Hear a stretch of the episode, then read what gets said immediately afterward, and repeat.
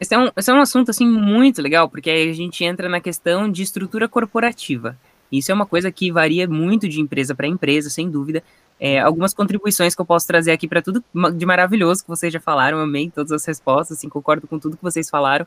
É, uma coisa que está acontecendo e que é uma tendência mundial, que vem principalmente de fora, e algumas empresas aqui no Brasil, eu posso até mencionar uma que eu tenho muitos amigos que trabalham lá, que é o Zé Delivery, que foi uma empresa investida pela, pela Ambev, é a cocriação.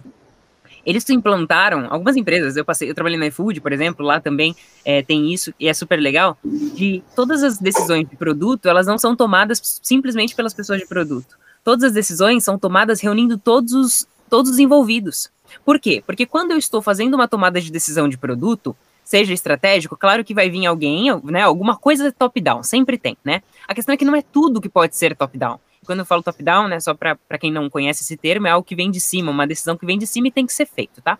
Então, quando a gente fala de decisões top-down, algumas vão vir e pronto e acabou. Tipo, timing de mercado. Cara, a gente não decide o timing de mercado, é alguém de negócio que tá olhando para o mercado, a gente não tá olhando, a gente tá olhando para dentro do produto e a gente tem que fazer acontecer. E a gente tem um prazo limitado, a gente tem recurso limitado e tudo mais. A questão é que a pessoa de produto, por exemplo, algumas empresas têm o papel do PM, né, o Product Manager, é uma pessoa de produto e que está muito próximo do time, precisa é, é, uma, é, um voo solo, é uma pessoa solo que precisa fazer ali alinhamento de comunicação com todo mundo.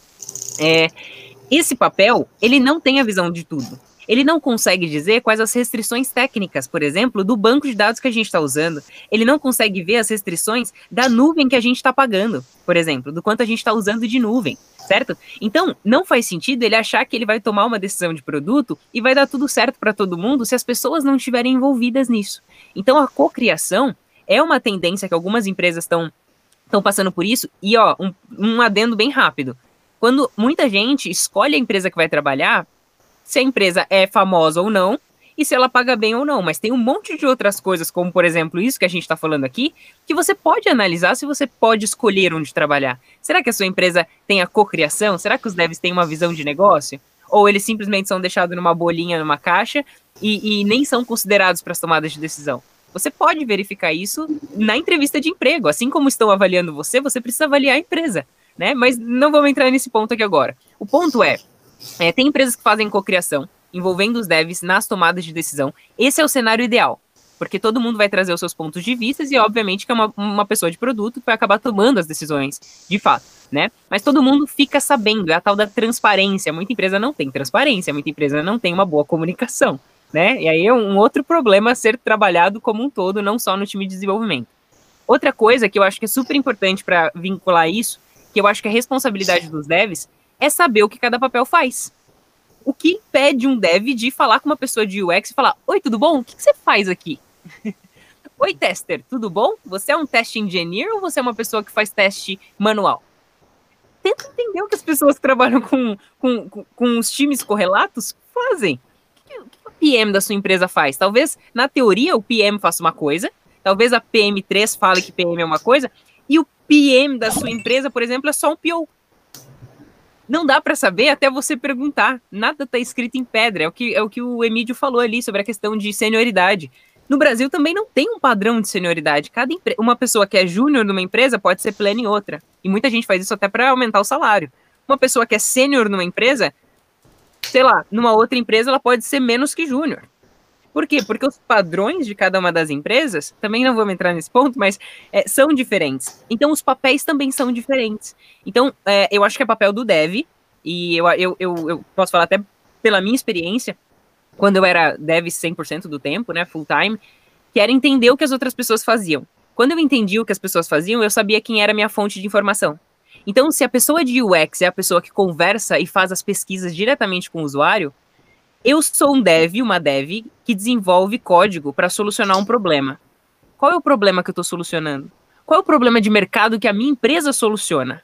Qual é o problema que a minha funcionalidade, lá, meu método no back-end, minha função no back-end, onde que ela está impactando no todo? Será que tem alguém que eu posso perguntar? Tem cenários como o do Emílio, que tipo, meu, ninguém vai te falar, não vai dar, tudo bem, aceita, porque você está aí dentro, é, é, é o que você tem para hoje. Mas Será que no seu caso é isso mesmo? ou existe a possibilidade, mas não existe a integração entre os vários papéis. Né, você ir lá e conversar com a pessoa. Por exemplo, o tester, né? Existe várias rixinhas entre tester e dev, por exemplo.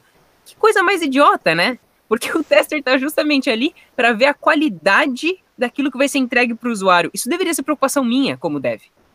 A experiência do usuário deveria ser preocupação minha, até porque se alguém clica num botão e demora 3 segundos para responder, isso é uma má experiência do usuário. Ou seja, o dev também é responsável pela experiência do usuário e saber o que o, que o usuário está falando, seja através do time de UX ou através do time de suporte, por exemplo, né? Lá no, no GitHub tem um time de suporte assim fenomenal e eles são muito assim com os devs. Os devs chegam e vem um relatório do suporte para ver o que está de errado para a gente consertar, né? Então, eu acho que precisa é, é, é, uma mudança de mentalidade, não só das empresas, né, mas também dos profissionais de tecnologia, entenderem que o trabalho deles é solucionar uma dor. Qual é essa dor? Quem tá junto comigo? Quem é meu time? Porque a gente não é cada um por si, Deus por todo mundo. A gente é um time. Ou não é um time, né? Então a gente precisa entender qual o cenário que a gente está inserido e qual o nosso papel dentro dele.